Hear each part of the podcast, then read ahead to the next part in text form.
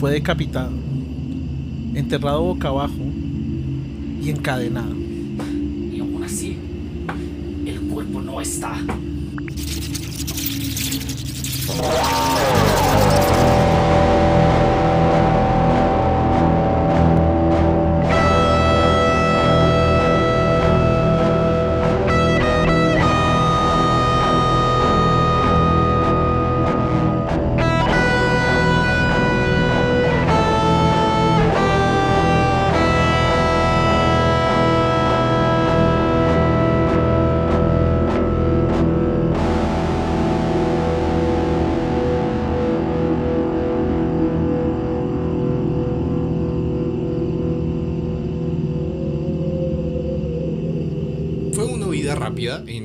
Este, yo creo que es el Eurotrip soñado para todas las personas que aman todas estas cosas misteriosas y que no tienen explicación alguna. Ya pasamos por Londres Sí, fue, fue cool, divertido, muy, educativo. y ahora acabamos de pasar nuestros pasaportes y estamos en un sitio emblemático conocido por muchas personas, quizás no conocido, pero todos han escuchado hablar de él. Y como siempre está conmigo Jorge. Oli, ¿qué más? ¿Qué se dicen los no muertos? Y también está Camilo. Hola a todos desde Europa. Estamos. eh, ¿Quién diría que a pesar del COVID se puede viajar? Es que en el en el siglo XVII no hay COVID. No, pero hay cosas peores. Exactamente. Y eh, una de ellas es lo que vamos a hablarles el día de hoy. Quizás como vieron en nuestro intro, eh, nuestras vacaciones son algo extrañas, mórbidas, dirían famosos youtubers. Y estamos en una tierra reconocida mundialmente porque alberga una de las historias más antiguas y que más representaciones tiene también. Entonces, quiero que por favor todos cuiden sus cuellos mientras estamos aquí. Ponga por favor ajos en su ventana y puerta. Exactamente. Eh, cargue una cruz, ojalá de algún material santo. Yo Plata. creo que la cruz debería tener también un pedazo de madera en la punta que sirva a doble propósito. Sí, Exacto. Nice, nice, buena idea, buena idea. Cruz y estaca. Cruz y estaca y tin, tin, como fu. Exactamente. ¿Con quién peleo que son los muñecos veo? Y sí, Eh, literalmente. exactamente. Y vamos a abordar uno de los temas que también han pedido bastante. Y es que hoy vamos a hablar sobre los vampiros. Eh, buenos tipos, buenos tipos en, en su mayoría, ¿no? Eh, es una, una leyenda bastante romántica, ¿no? O sea, vamos a hablar así de los de Crepúsculo, los que brillan. Sí, exactamente. Esos me gustan, son los De mejores. De los de la atención homosexual de entrevista con el vampiro. Me encantan también. Sí, lo sé. Pero los de Anne Rice tienen mucho más estilo, por lo menos. Sí. Sí, o sea, es que. Es que Edward que- Cullen, no. Ey, ey, ey, ahora él es el murciélago mayor. O sea, es, Un poco de es- respeto. ¿Fue ascendido? fue ascendido a, a murciélago con COVID. Aquí donde ustedes lo ven, eh, el que no lo sepa, eh, Jorge era también fanático de los libros de Crepúsculo. El primero me pareció bastante bueno, en Ya lo realidad. admitió. Bien. El primero está bastante bueno. El se- del segundo para allá, esta vieja ya se fue con el sexo para adolescentes mal. Sí. Sí, o sea, siento que, que era muy fanservice para las chicas. Pero hoy no vamos a hablar de todo de Stephanie Meyer y su eh, debatible trabajo. Vamos a hablar de el origen de las criaturas. Chupasangre de la noche. No son políticos, son los vampiros. Y eh, ¿dónde creerían que está el origen? Eh, pues así, yendo a la cultura pensaría Transilvania. ¿Le atiné? No, pues, pues sí, qué bien, ¿no? Digamos que el origen del vampiro europeo y occidental sí está en Transilvania y está relacionado directamente con la leyenda de, de Drácula, de Bram Stoker. Pero en este país eh, donde se sitúa Transilvania, eh, está muchísimo más atrás la, la cultura vampírica.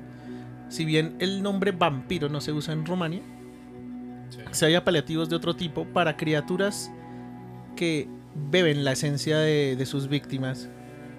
Eh, en este caso, eh, los vampiros son muchísimo más antiguos y están basados en criaturas, digo, perdón, en, líderes muy antiguos. en, el en el caso particular de, de Bram Stoker se inspiró en el conde Black Tepes, digo, ¿cómo se llamaba? Eh, Sí, se llama Black Tepes. Buen tipo, Black Tepes. Sí. Eh, el hombre era como el empalador. Black el empalador Tepes. Como nombre de, de jugador de fútbol. Sí, No claro. sé si le dirían un jugador, Es- sí, es que el empalador. El empalador Tepes va por la izquierda y, y acaba de empalar a otro tipo. Pa- empaló a otro turco. Qué bien le va a este muchacho. Se le dan, se le dan. Se le dan las cosas. En el caso de Black Tepes, eh, si preguntan en, en Rumania y en cualquier lugar, ahorita podemos pararte. Señor, ¿qué piensa de Black Tepes? Black Tepes se ve como un patriota. En realidad, él enfrentó a hordas y hordas de turcos y defendió fielmente la cristiandad. Pueden verlo también en los Un juegos buen de cristiano. Sí, sí, sí. Incluso El gran rumano. el gran, el, el gran rumano es, Black verdad, Tepes. Acá es visto como una figura de respetada, podríamos decir, de poder. Totalmente. Es Y- descendiente de toda una línea que son eh, los Dracul, que es- viene de ahí el nombre de pronto de Drácula. ¿De pronto? Era su padre. De pronto dice. Lo que pasa es que Es- sí, quizá. es una de las teorías que se maneja. Pero, sí.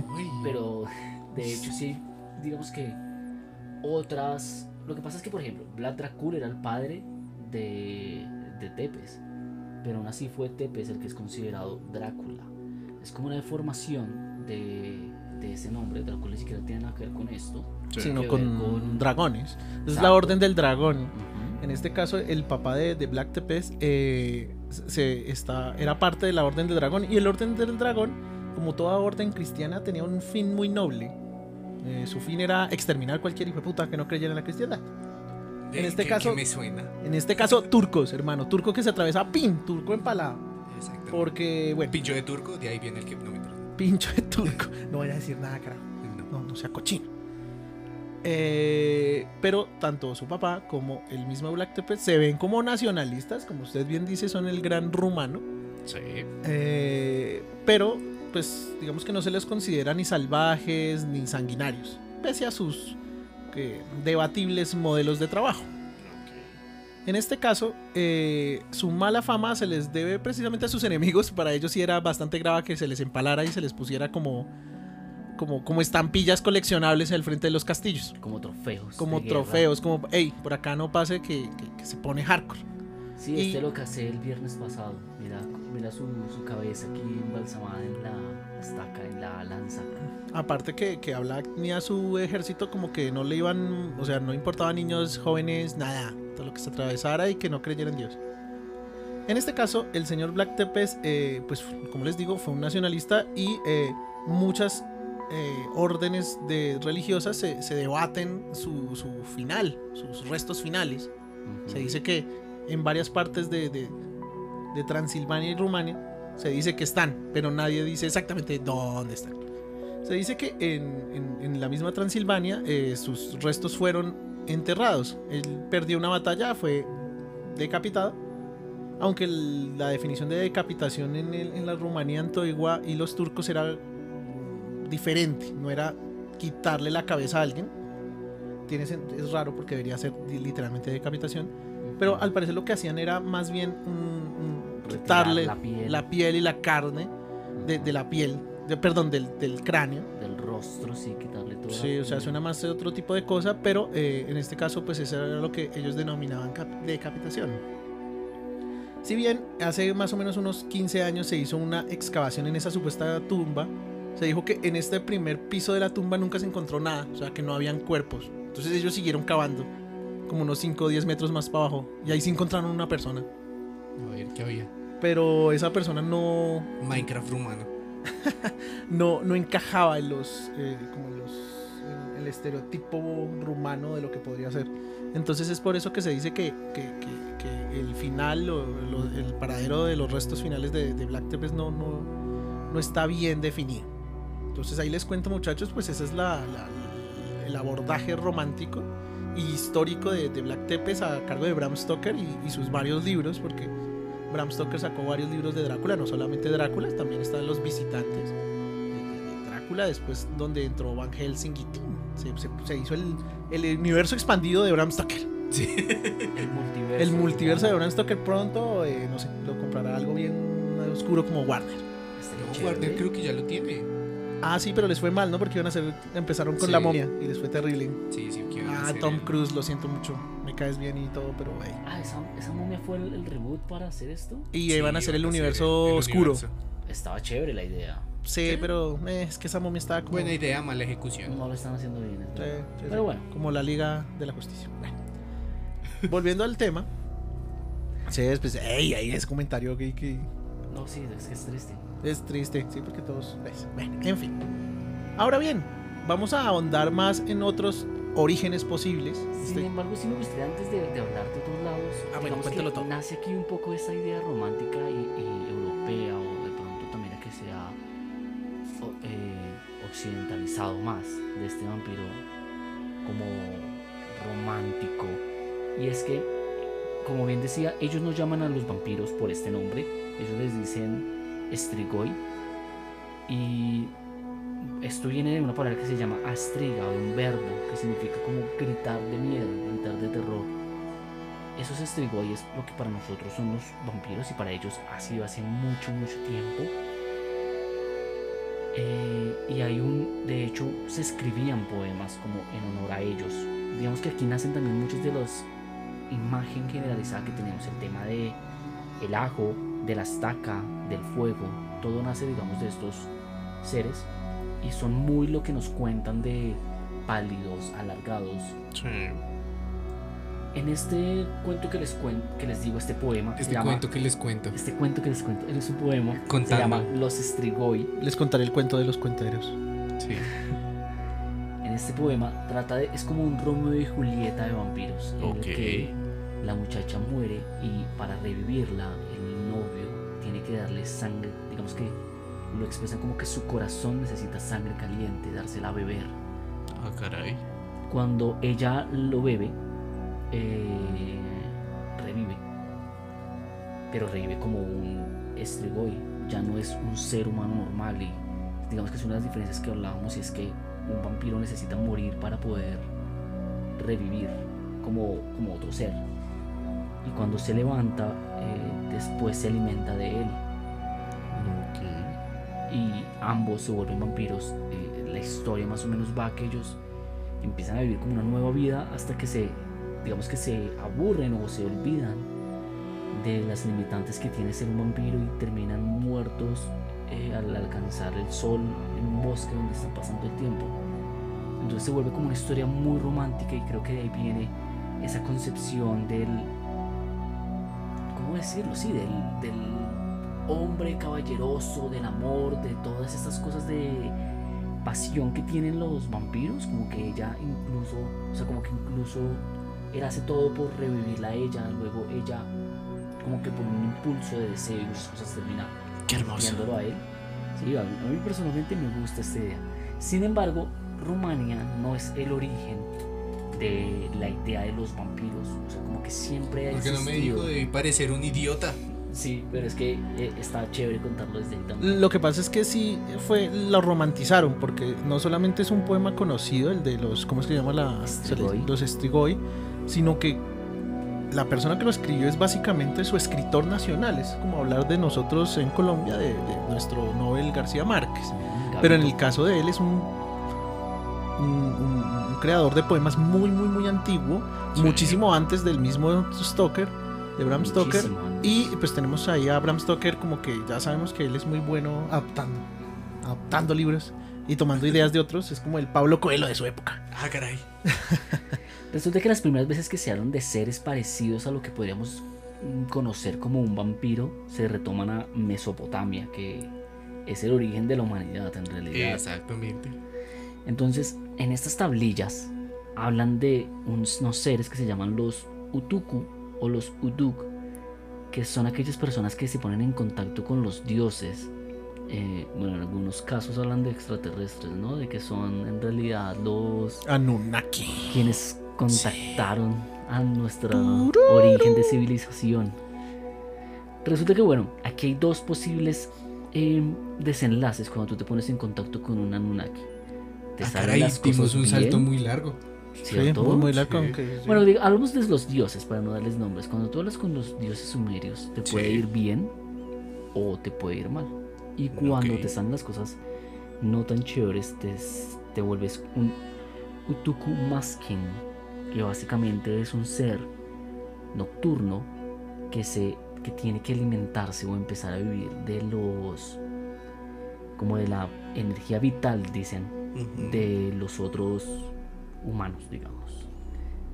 Entonces empieza como esa idea de un ser que, bueno, tiene que andar solo en la noche, que se vuelve malvado y que tiene que empezar a, comer o a consumir la energía vital de los demás. Sin embargo, algo que me generó mucha intriga es que muchos de los orígenes de estos seres vampíricos o que se alimentan de los demás tienen doble desenlace. Pueden irse por un lado como positivo, como que los Utuku que les va bien se vuelven como seres iluminados, como un tipo de, ¿cómo decirlo? De profeta, Jesús, alguna cosa así. Profeta Jesús. Ok. Pues, pues debe ser porque Jesús es un profeta. Claro, este man pero- se pero es que Jesús- con la Sí. referencia. Jesús no es un profeta, es el profeta, así con todos los poderes. Ah, Es el Don, Don Jesus. Tengo Don como tres libros que dicen lo mismo de otros tipos, Eh, entonces sí, no sé. también. Claro, es que hay pocos, pero no es el único. Por eso si te va bien, te va muy bien, pero te puede ir mal también. Y te va muy mal, entonces. Pues ok, no sé. estamos siendo redundantes. Sí, un poquito. El caso es que es cierto, en el caso de los vampiros siempre hay una idealización de que el vampiro en este modo romántico también puede elegir como una redención o incluso una maldición propia. Entonces o él va, como dice el mismo Kami, se, se- se considera a sí mismo un demonio chupasangre que va a cazar a las damiselas o es una o es una persona, bueno, un- una una entidad que intenta redimirse que está allá afuera como con una maldición encima, parecido a lo que charlamos de los hombres lobo, pero eh, como redimiéndose como ser humano. La diferencia del, del hombre lobo al ser humano es que eh, normalmente el hombre lobo no tiene control de sí mismo cuando se transforma. Al vampiro, sí. El vampiro sí. Y, Digamos es- que- y sufre su inmortalidad. El vampiro sigue conservando su humanidad Sí. a pesar de que este murió. En cambio, el hombre lobo, pese a estar vivo aún, es más alejado a su parte como más racional y se vuelven un poco más instintivos. Bueno, siguiendo con, con estas, digamos, como orígenes, hay otros seres que se llaman los Ekimu, que son de la cultura Arcadia, que es igual en Mesopotamia, en el origen de nuestra humanidad. De la civilización. Todo Sí, es a allá, mí- todo es A allá. mí me encanta que sea tan antiguo esto y que hayan tantas personas hablando porque vamos a ver que de hecho otro de sus orígenes es bíblico. Seguramente algunas de las personas que nos escuchen ya habrán oído estos orígenes y que se unen con, con los escritos mesopotámicos. Digamos que en Mesopotamia menciona series, seres que en la Biblia también, o que la Biblia ha borrado, según dice. Sí. Uy, qué raro. Los apócrifos. Sí, qué raro la Biblia copiándose de otras religiones. Sí, la- ¿no? Muy La- raro, ¿no? Los cristianos Entonces, cogiendo pues, como, ¿ustedes en qué creen que celebran aquí? A ver, Pues se- ahora lo celebran con nosotros. se lo, a- se lo adapto a Jesús. Póngale ahí. Deme 10 minuticos. Resulta que estos, estos eh, Ekimu eran hombres que al morir su alma eh, quedó, pero no, no logró, digamos, como trascender a otro lado. Y esa alma se vuelve como un ser sobrenatural es con habilidades incorpóreas de volverse sombras o nieblas que seguramente muchos recordarán que entre los posibles poderes de los vampiros está muy popularizado la opción de volverse nieblas, un poder que tenía Drácula, por ejemplo. Y para los frikis, eh, los personajes de Castlevania, eh, Alucard, tenía esa habilidad. Bueno, ahí Sí. es como la primera vez en que mencionan esa habilidad de ellos y tenía también el poder de aspirar como la vida de los demás, no necesariamente por sangre, pero sí mientras dormían podían aspirar la vida de, digamos, de los demás habitantes, de los demás humanos. Y aquí nace algo muy importante y es eh, el papel del, de enterrar, el rol de hacer un entierro a los muertos, porque es aquí cuando mencionaban que si no se hace un entierro correcto, Sí. el alma no iba a, a trascender y podía volverse un Ikimu, que luego, de hecho, como que hay una transformación de estos como en que se vuelve un ser maligno totalmente y es los Alu, que es realmente el vampiro que conocemos, un, un ser pálido, con colmillos. Ahí ya no solo están en, en esencia vital, sino que realmente muerden para succionar la sangre. Que es esencia vital. que es Exactamente. esencia vital. Lo que pasa es que Los vampiros son bien redundantes. güey. Sí, eso estoy viendo. No, lo que pasa es que, bueno, ya. ¿Y también brillan? No, solo cuando se incendian en las pero sí mañanas. se supone que los mencionan como, como un color palidezco. Que brilla con la luna, ¿no es? Exacto. Sí, como Sí, que como que tiene una resonancia con Ajá. el tema de la luna. Ah, caray. Bueno, volviendo, volviendo al tema y saliéndonos de la broma de Cami, lo que pasa es que el vampiro sí es, al ser un no muerto, él debe eh, parasitar la esencia de vida de los demás. Entonces, en muchas de las eh, leyendas se relaciona la sangre con esa esencia vital. Pero en muchas otras culturas, esa esencia vital puede ser de tus sueños. Hay vampiros que están en tus sueños y están absorbiendo la esencia vital a partir de tus sueños. Hay otros que son vampiros espirituales, que son como, Sí. papi, te dio depresión, eso es un vampiro. Entonces, es eso. Es, eh, ellos viven su vida eh, parasitando la de las demás personas. Otro, uno de los seres que les mencionaba que empiezan a tener como un protagonismo también en los en Mesopotamia es Lilith. Creo que la mencionan como Lilitú en un libro que se llama como Los mitos sobre el héroe, por si lo quieren investigar, de un man llamado Federico Lora, que empieza a, Del parcero. del parcero socio. Fede para los amigos.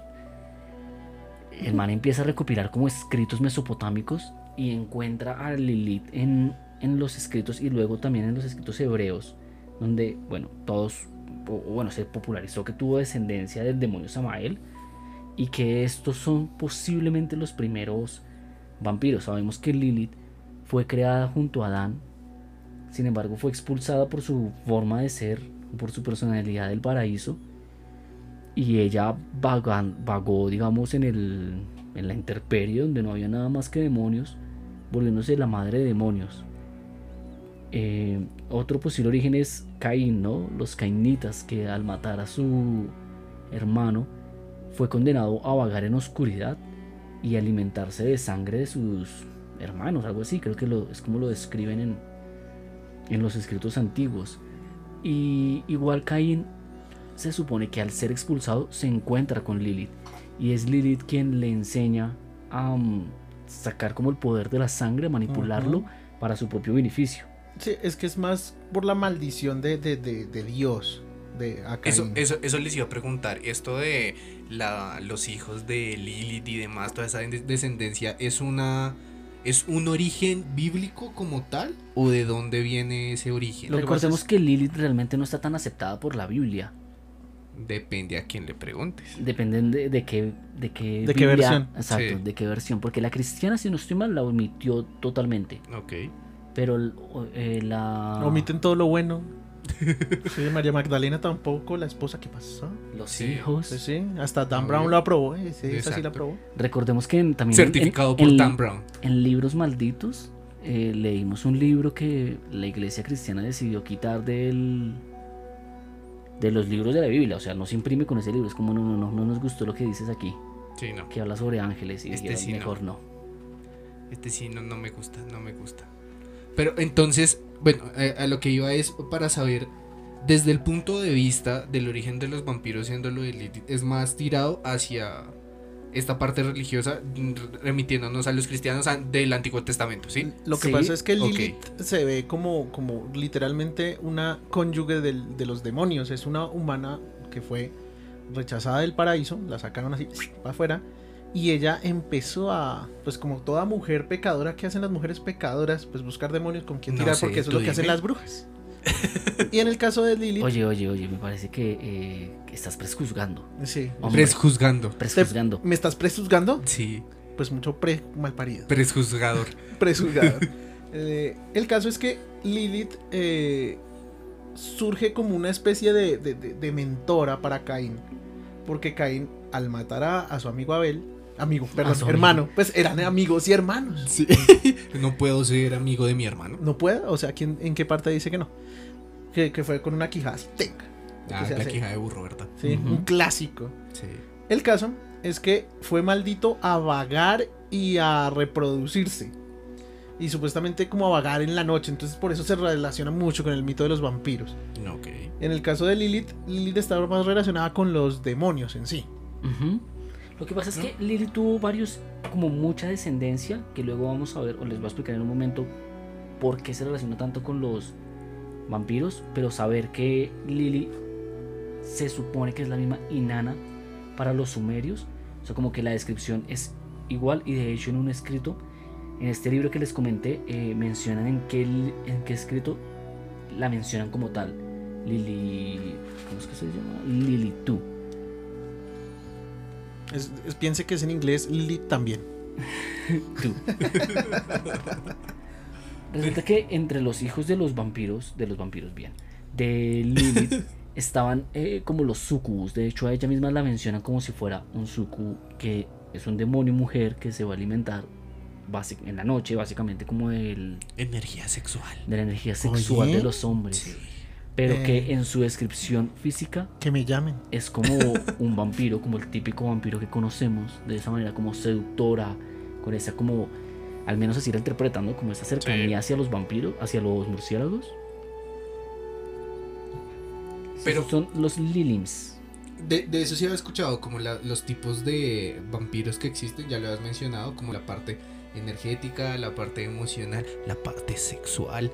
Lo que pasa es que esa parte sexual se relaciona más que todo con los vampiros y los sucubos. Y los sucubos son los femeninos y los eh, incubus. Incubus. Bueno, son y los aquí, aquí te masculinos. en- exactamente, sí. Oye, Buena banda de los 90 también. también. Sí. Sí. Pero, o sea, a lo que voy es.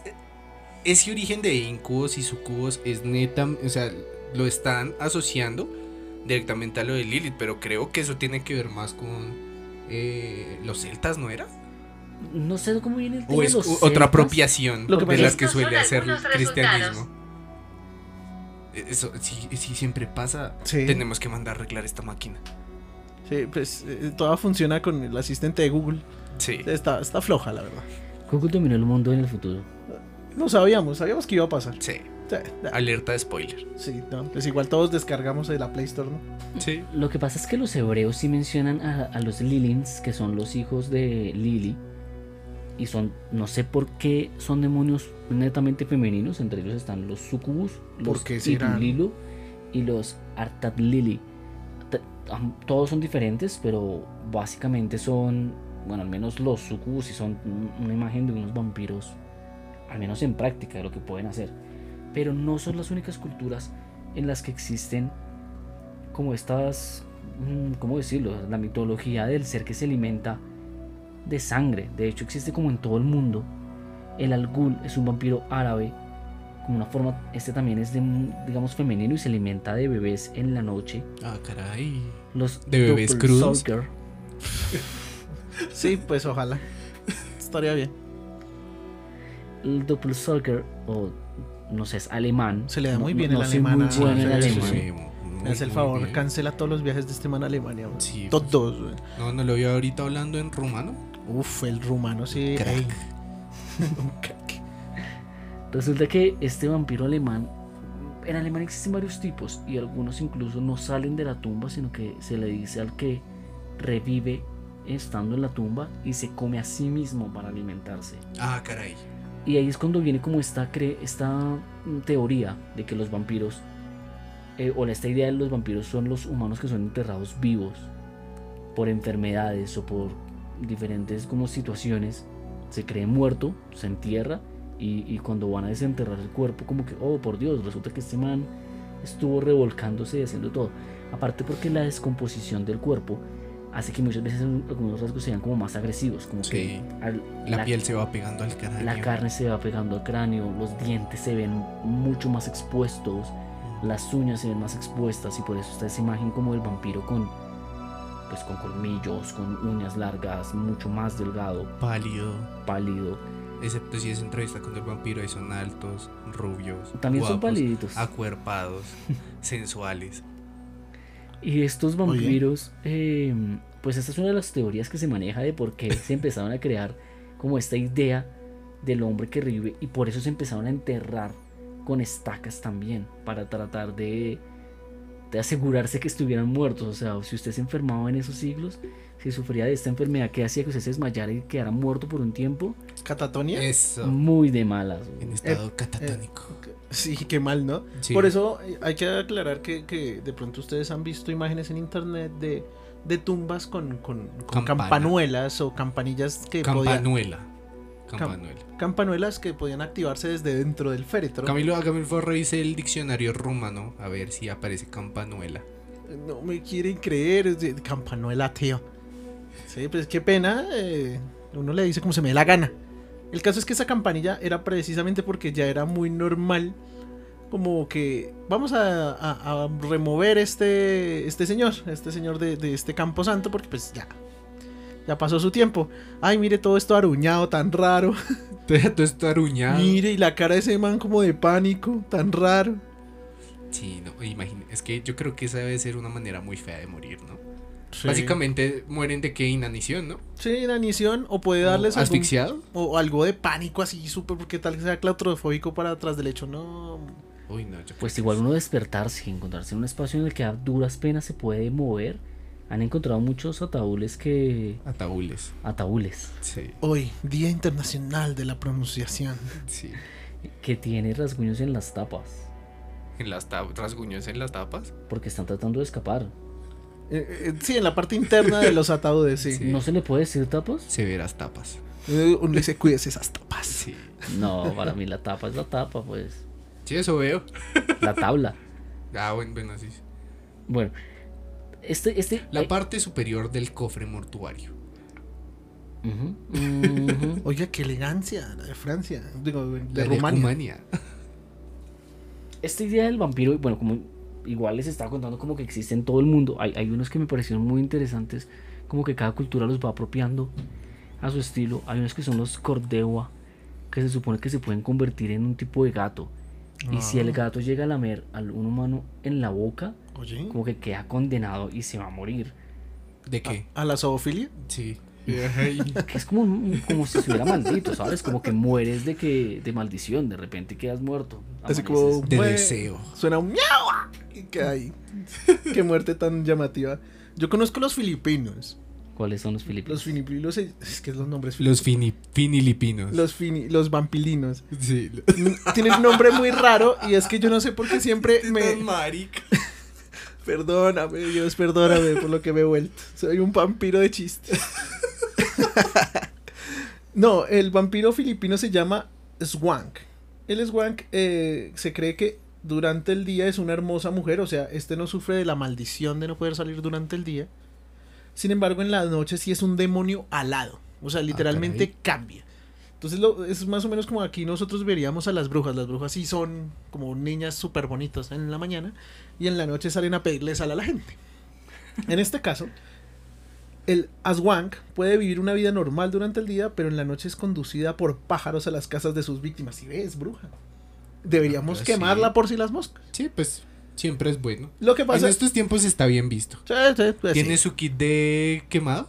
Sí, un poquito de alcohol. hay alcohol en todo lado ahora. Sí. Es muy. Hoguera instantánea. Sí. Esta criatura se reconoce por su forma al terminar de alimentarse. Ella parece hinchada, casi embarazada. O sea, es como un- una gran pulga.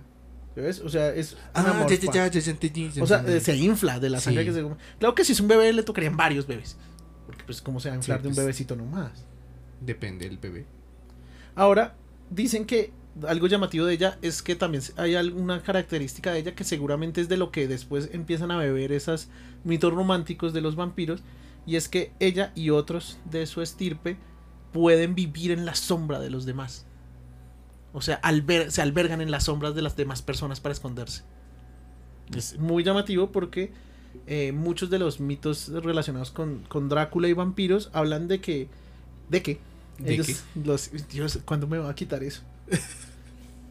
El caso es que ellos pueden vivir en esas sombras y alimentarse de esa esencia de las personas a partir de su sombra. O sea, viviendo desde las sombras se pueden alimentar. Sí, pero viéndolo así, yo creo que es también un- en parte un toque romántico de lo que alguna vez les hablé y de lo que se conoce, por ejemplo, una de las teorías de. eh, ¿Cómo es que llama esta? La religión de Tom Cruise. Los. Ay, se me olvidó el nombre. Bueno, pero eh, ellos decían que parte. Cientología. Exactamente, la cientología. O sí, Ellos. Scientology o cienciología, sí. eh, Los mezclé, los mezclé. Eso veo. ahora. Scientología. La cientología. Scientologist. Exacto. eh, decían que parte de que, que según ellos lo que tenemos los humanos es un virus o algo así que nos come emocionalmente. No, sí, el que nos puso el... Que es lo mismo también que hablan con la teoría, la teoría o el, la historia de los Anunnaki. Oiga, que nos ponen en que el hay ADN. otra raza que se encarga solamente de que se alimenta de nuestra energía negativa. Recordemos que igual los Anunnaki ya estaban mencionados en los mesopotámicos, o sea, fueron ellos los. o- o se atribuyen, o se atribuye más bien, a que fueron ellos los que. Los primeros que tuvieron como contacto con esas razas extrater- Los extraterrestres. primeros que hicieron. que tuvieron contacto, que hicieron contacto. Sí, pues es la teoría de que realmente los Anunnakis hicieron a la raza humana. Sí, es verdad, nos crearon a nosotros. Exactamente. Entonces, Luego no le salimos de control, estamos revelados. yo no y sé. cambiamos el idioma cada vez que queremos. A mí, a mí esto realmente me hace pensar, nosotros estamos tratando de adaptar todo lo que vemos a una super historia como si fuera un guion de cine. ¿Y por qué no? Yo lo veo así. Sí, podríamos ser el próximo Christopher Nolan. Ah, caray. Pero Sí. ¿quién? Toda la humanidad. Puede Mm, ser. Pero nosotros la, dirigimos. Scientology. La, Sí, la Scientology. Scientology. La Scientology. La trilogía. y larga como el Señor de los Anillos toca hermoso, hacerla. Suena horrible la Scientology. La Scientology. ¿Cómo le vamos a decir? Digámosle cienciología y ya. Eh, La bien, cienciología. Pues porque así se llama, ¿no? Sí, Digámosle podemos- como es. Sí, pues, Hablemos bien. Scientology también es el nombre. ¿Quién diría que yo no sabría que eh, hablando de vampiros terminamos hablando de la cienciología, la verdad? Pues mira que es que el- los orígenes son enigmáticos. Ay, ay, qué bonito sonó. Los orígenes son enigmáticos. Claro que sí. La cienciología. La Scientologist. Sí, exactamente. Y pues, no, sí, es que sí había escuchado como esa parte y sobre todo porque en algún momento, haciendo una investigación previa para este episodio, hablando con gente que está más familiarizada con ese mundo, eran como, o sea, hablaban de muchas categorías, familias incluso, de, de vampiros o dentro del mundo que ellos se manejan. Y son cosas que realmente uno, no- uno pensaría que está más alejado o está más relacionado a la ficción que lo que realmente es. Y es que puede que mucha, yo creo que mucha gente se va a sentir identificada esta sensación de estar con alguien y sentir, "Uy, siempre que estoy con ese man me, me voy sintiendo más cansado, eh, me voy sintiendo más triste y que haya otro tipo como de vampirismo, ¿sí? Sí, no sé, o sea, entiendo que. Es decir, todos conocemos ese tipo de personas. Y de hecho, Así, sí, ¿no? Como que en la vida uno se va encontrando personas que sienten sí no que le quita la energía a uno o que no te carga positivamente. Así como vas a encontrar personas Ah. que te cargan de buena energía. Como que uno dice, Marica, estar con esta persona es muy chimba, es genial. Y te pone de buen ánimo. Esto me acuerdo que la persona que, que me hippie. ayudó a. Maldito hippie. no, no, es que. Ay, ¿sabes? le hice sentir mal. Venga, Camilo, no se vaya bien. Es que Ven es acá. demasiado como bonito, ¿no? Muy romántico la idea. Pero yo creo que, pues no sé qué Es que sea- Camilo es un vampiro de odio. Ah, sí. Cada vez que estamos con él solamente pensamos en felicidad. Ah. O sea, ¿les robó el odio o qué? ¿Cómo es la cosa? Sí, pues. No, Ay, tan bonito. no sé, tú dime. Ay, ¿por qué tan bonito? Los vampiros son realmente mi, mi, mi figura. eh, ¿Cómo decirlo? Mi figura. Mi, mi animal espiritual. Es, es mi patronus. Sí, ah, El vampiro. el- Es que fuerte, ¿no? qué ñoñola. ¡Patronus! Y sale ahí un Draculita ahí de, de las, pas- de, de las paletas Le sale- Drácula. Le sale el. Edward Cullen ahí. Un Edward Cullen ahí Sí. brillando. Eh, pero sí, entiendo. Es como su figura eh, mitológica que le gusta. Sí. Cool, cool. Pues, cool. O- Le otros, salió un Batman ultra mamado. otros podrían tener, qué sé Está yo, el centauro. La Pero mandrágora. La ma- Uy, no sé. Digamos a usted si le ¿Eso dijeran, no es una mata? señor Cristian, Sí, también es mitológica. durante sus viajes espaciotemporales, ¿cuál es su criatura mitológica favorita? Mi criatura mitológica favorita. Eh, eh, pues no sé. La verdad, no lo he pensado. Nessie. Nessie, Nessie no es mitológica, Nessie está ahí. Si está ahí, todo el mundo la vio. Es claro que sí. Es real. Obviamente. No se Como Papá que más Noel. adelante, bueno, para los del 2020 no, pero más adelante la van a descubrir. Un famoso abogado descubre Nessie. sí. Exactamente. Eh, no sé, tipo Fenrir. Uf, Fenrir, de nórdica. Ese, ese perro super mamado que se tragó. Ultra mamado. Ese man si no se anda con chimbadas. Claro que no. Bien, entiendo, entiendo. No sé, yo pues no sé. Yo creo que hay muchas. No sé si tenga una favorita. supongo que. No sé. Muy el bien. político honesto. Criatura mitológica. Esa es mi criatura mitológica favorita. Pero más allá de eso de las criaturas mitológicas, siento que se ha creado también como toda una, una cultura alrededor de los vampiros y demás. Entonces se crean, no sé si estereotipos o apropiaciones, como es lo de los ajos, como es lo de que no se pueden reflejar en un espejo. Em, ellos son los que uno tiene que invitarlos a pasar a la casa. Sí, lo que pasa es que En se general habla- los demonios. A los Sí. demonios y ¡Ay!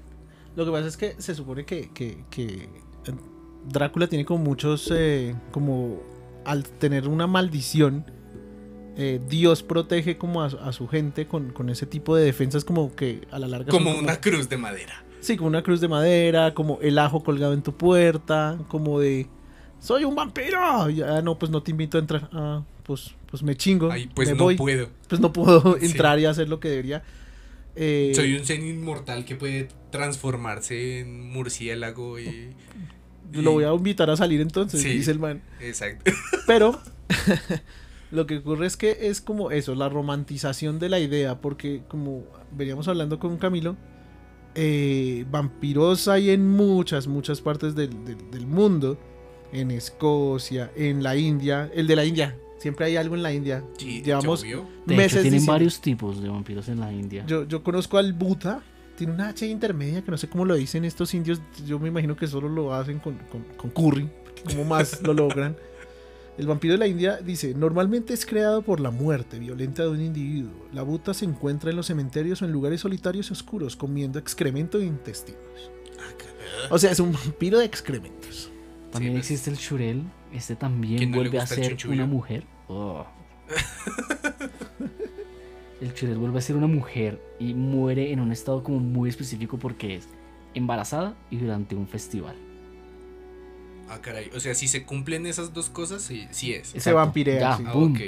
Como que no, si, si tu esposa se llegó a morir embarazada durante el festival, ya sabes que se volvió Shurel sí o sí.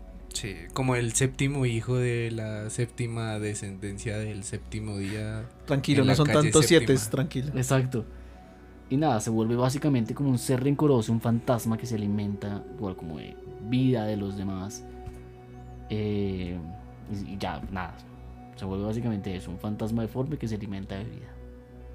Ok. Pues pienso yo que también fue como una interpretación el hecho de eh, la fuerza vital convertirla en la sangre, ¿no? Sí, realmente no todos, no siempre se menciona literalmente la sangre. O sea, cuando hablábamos de que al comienzo yo decía fuerza vital, onda vital, Recibe mi onda vital, papá. es, o sea, está muy abierto a interpretación. Podemos estar hablando realmente de energía de vivir, por ejemplo. De tener como la energía de uno levantarse todos los días y puede que eso es lo que alguien le esté succionando a uno, Ay, chupando. iba a decir chupa. Sí, ¿eh? Se Eso dígalo, cohibió. dígalo. Se cohibió. Sí. Lo traicionó el subconsciente. Sí. Se acordó que tiene que hacer algo más tarde. Degenerado. Descansar hoy. Pero bueno, Pero es cierto que básicamente casi en, colgar los ajos. en básicamente en toda Europa y Asia, porque eh, en los países asiáticos también es muy común las leyendas sobre, sobre entes que se alimentan de, de- de la esencia de vida. Sí. O sea, sabemos que en Rusia está Herética, que es el nombre para el vampiro ruso. Este vampiro dice que sí o sí es un hereje, un hereje que ha vuelto de la muerte. O sea, tiene que ser hereje. Se dice que normalmente es una mujer, o sea, volvemos al punto. Usted es un, una mujer y es hereje, ya. Usted es algo malo. Pero se dice que se encuentran en barrancos y hacen sabbats en las noches. O sea, siempre está muy relacionado también con, con- con los, con la mitología o todos los estereotipos de, los, de las brujas. Pero se dice que el solo hecho de mirarla a los ojos o a los ojos de, de- de- de la herética era suficiente para morir. O sea, era súper hardcore.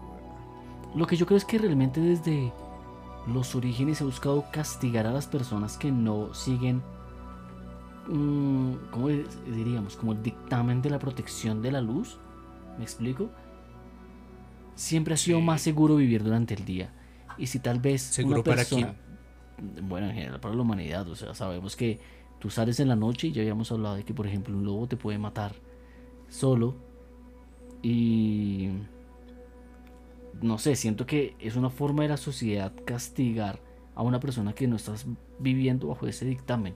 Como que si tú estás viviendo en la noche, ya eres una mala persona. Y pasa hoy en día, es como que ninguna niña de bien sale en la noche. O sea, ¿sabes? Has escuchado como a algunos cristianos o, o a personas mayores diciendo ese tipo de cosas, como juzgando y de alguna forma como limitando el cómo debe vivir alguien. No sé, siento que muchas veces puede ser. O sea, está, Un estaban poco eso. buscando una forma de estigmatizar las conductas de alguien que le guste la noche. Sí, por algo, digamos, siempre son como mujeres. Y siempre tiene que ver como este tipo de prejuicio sexual. De hecho, eh, había leído una vez que cuando se reinventa la figura del vampiro, es, una, es un reflejo de lo que está pasando socialmente y de lo que se quiere juzgar en general. Porque vemos como algo negativo, digamos. Eh, los sucubus querían mostrar negativamente este deseo sexual en la mujer de forma abierta porque siempre se ha dicho que tiene que ser como mucho más recatada con eso. Entonces la hace una mala persona, un demonio. Y siempre es como relacionado con, con las mujeres, porque muchos de los eh,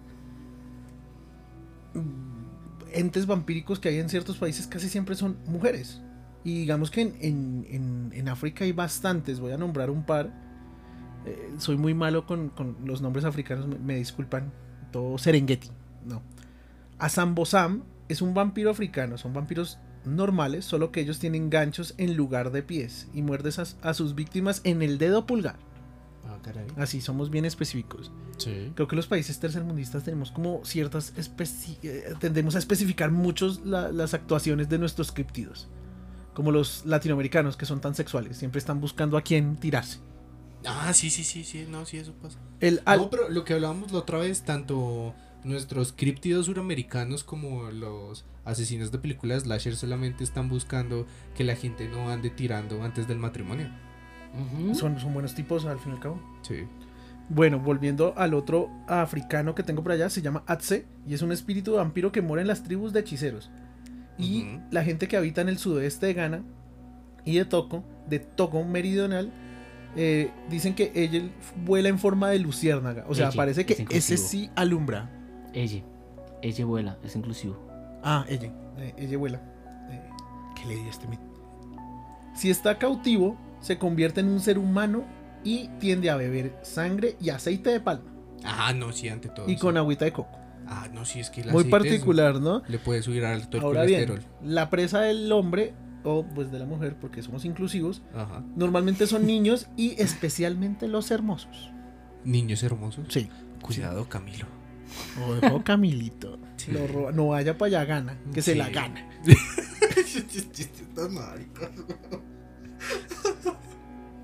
Lo siento, alguien tenía que hacerlo. Soy un vampiro de chistes malos, ya lo dije por segunda vez. No, de chistes buenos.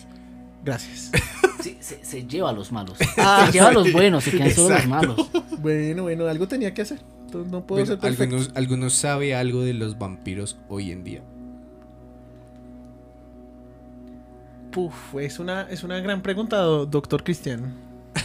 Y No sé, no sé si han visto, hay muchísimas cosas. Por ejemplo, hace poco, si ustedes quieren datearse un poco, eh, no sé si conocen el término de estas cosas del turismo negro, el dark tourism.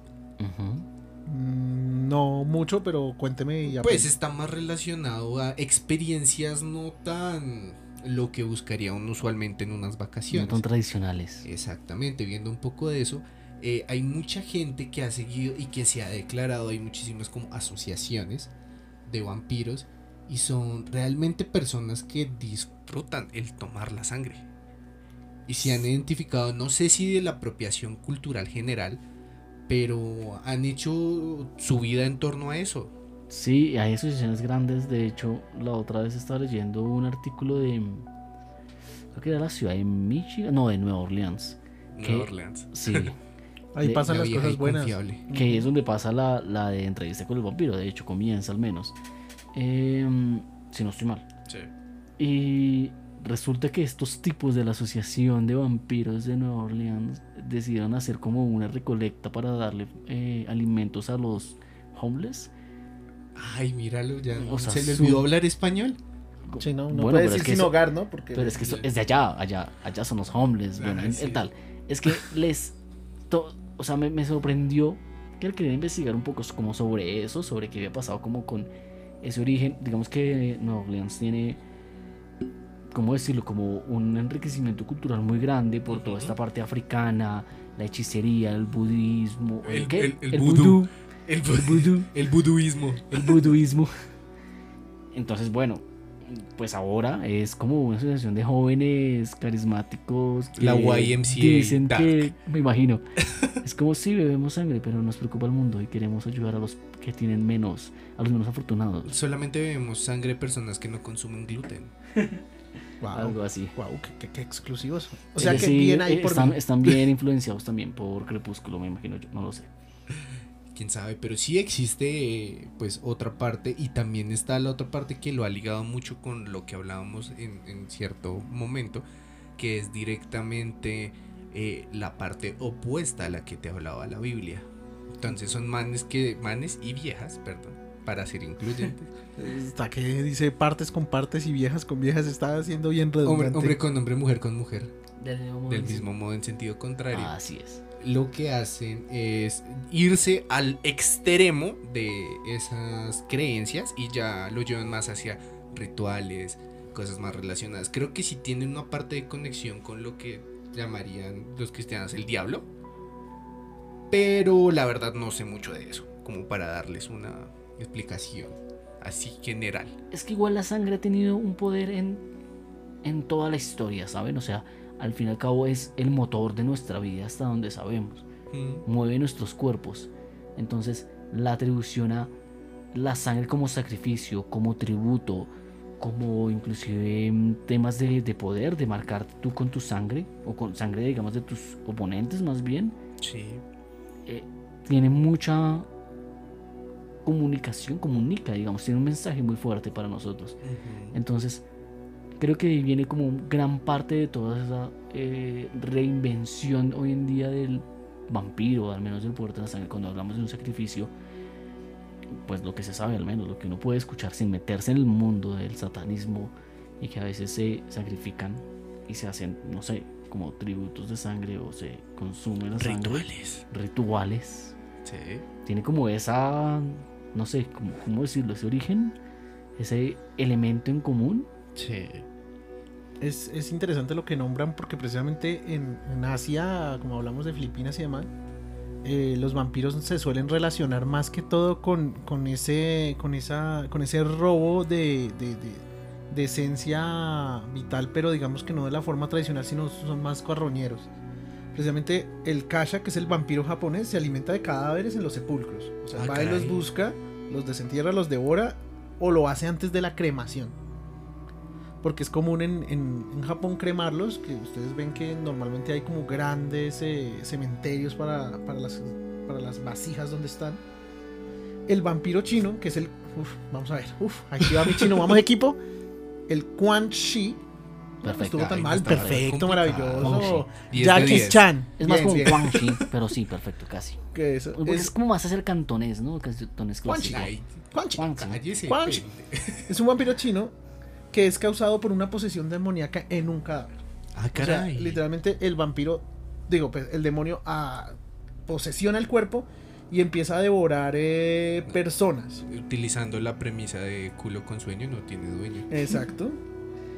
Dicen que este sí tiene una Eh. apariencia aterrorizante porque el cuerpo normalmente está, no deja de pudrirse. Ah, ok, ok. Los griegos también tenían su propia versión de los vampiros y recuerdo que, mm, que decían que era un cuerpo podrido realmente, o sea, algo más parecido a lo que creemos que son como los zombies hoy en día. Sí. o que evolucionó a eso. Y muchas veces o en varios momentos de la historia el vampiro está relacionado con enfermedades, con como que es más, no es un ser del que te enamoras, no es un ser como galante que va por jovencillas, sino un ser que se está pudriendo en vida realmente, que para mantenerse succiona sangre, consume la sangre de otros, pero que tiene todas las enfermedades de ese cuerpo que se está pudriendo y pues nada, si te llega, te mata de una infección. De, de una infección. Infección. Tome su infección. Sí, no tiene nada que ver que te sacó la sangre o Sí. la herida. O que sea, Claro, que literalmente pero, se lo o sea, esté como que está, que está muy asociado, o sea, más allá del consumo de sangre, está, consum- está asociado mucho como con la enfermedad. Exactamente. ¿sabes? A no- Ahora bien, pero a no dejar pura tu alma. el tema, hablaba de esto eh, grecorromano, ¿no? Pero yo creo que el, el caso más importante grecorromano son las lamias, que son muy populares en la, en la mitología griega. Y es que son mujeres, otra vez, que son mitad raro. serpiente, ¿no? Tan raro. Que también son mitad serpiente y ellos sí disfrutan la, la, la, la, la idea de comer carne y, y sangre en cantidades industriales. Pero en este caso, a diferencia de muchos vampiros, estos sí mueren de forma natural. O sea, digamos, tú lo puedes matar de un espadazo y chao. Que no pasa, digamos, con la idea de los vampiros después de, de Bram Stoker, donde cada día es como más difícil matar un vampiro, cada vez es más difícil. Y solo el fuego, la plata, que es como lo básico, el Sí. kit básico para destruir eh, presencias. cosa. Hay agua bendita. Agua bendita, pero eso creo que no los mata, los lastima. O sea, a menos que usted coja un lago y no me, ¡pum! no me, me quema, me lastima. me quema, me lastima, me, me duele. Sí. Pero bueno, yo creo que en ese orden de ideas es como lo más llamativo, pero sí les puedo contar que hay una cantidad de vampiros o, ese, o, o- o entidades similares en, en todas partes del mundo. Está el húngaro y, tal, eh, y haitiano, que está relacionado con, con el vudú. Están los maran, que son eslavos. Los masa, que también son indios allá en India. Hay como vampiros cada cuadra y todos le tienen nombre. Sí. También están los Moroi en Rumania. Los Muroni se encuentran también en, en Rumania. Los Nosferatu es el nombre típico vampiro, pero de, de- de- de Francia. Del que salió en Bob Esponja. El caso es que tenemos miles de, posibles criaturas con, con- con un fin similar, ¿no? Son criaturas que perdieron su vida y están condenadas a recuperarla o a vivirla o a extenderla a partir de la esencia vital de los, de los que sí la tenemos. Como nosotros, aquí bien buena gente, es que estamos ahí gorditos de vida. Sí. O sea, señor vampiro, estoy muy gordo de vida. Hágame una liposucción. Excepto si eres un vampiro emocional, ahí sí, paila. No, porfa, no siga. ya estoy, ya no quiero, ya quiero morirme, ya pare. Marica, ya. Por favor, ya. Pues bueno, pues viéndolo así, creo que eh, viéndolo en retrospectiva, muchos de tanto los vampiros, hombres lobos y demás han sido representaciones de lo que los humanos hemos eh, dado como miedo, ¿sí? Cada vez que algo te genera un miedo le das una representación, como sea, algo que te genera un temor y demás, pero pues para finalizar este episodio les propongo ver qué había antes de ese miedo a qué le temíamos antes de conocer todas nuestras deidades y demás. ¿Qué era lo que realmente asustaba al primer hombre? ¿El coco? Obviamente, Uf, episodio especial sobre el coco. el coco. Y no es mamá coco. No. Entonces, pues no siendo más, no olviden que este, el efecto editor es un podcast abierto. Si usted tiene una historia, quiere compartir una historia acerca de alguno de los temas o de otro que le interese, puede contactarnos con nosotros. No olviden, en Instagram estamos como efecto guion al piso titor y en Facebook como el efecto titor. No siendo más, muchachos, cojan sus maletas porque vamos a ir donde nadie ha ido. Bueno, Doctor Fu fue varias veces. Donde mi mamá coco. Exactamente. Listo, ahí te voy.